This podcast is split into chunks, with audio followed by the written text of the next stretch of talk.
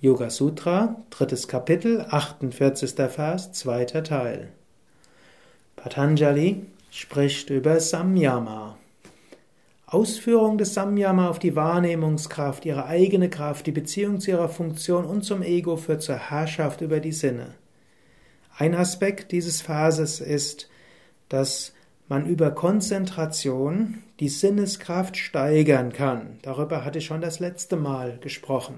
Und ich empfehle diese Übung, ich will es deshalb nochmal sagen, auch auf die Gefahr hin, dass ich mich wiederhole.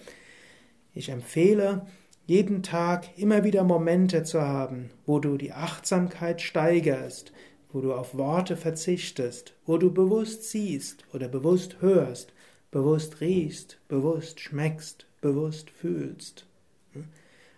So bekommst du ein sehr intensives Erleben und ich behaupte sogar in Übereinstimmung mit Schriften, dass du so der göttlichen Kraft gewahr werden kannst. Denn letztlich steckt hinter allem das Göttliche.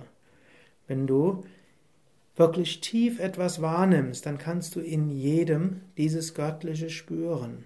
Daher will ich dir heute das nochmals empfehlen. Gleich nach diesem Podcast oder wann immer du willst. Richte deine Aufmerksamkeit auf einen der Sinne oder auch auf mehrere zur gleichen Zeit. Spüre, höre, rieche, schmecke, fühle. Und geh dann noch weiter. Versuche dahinter das Göttliche zu spüren, zu hören, zu riechen, zu schmecken. Erfahre das Göttliche auch über die Sinne. Jetzt.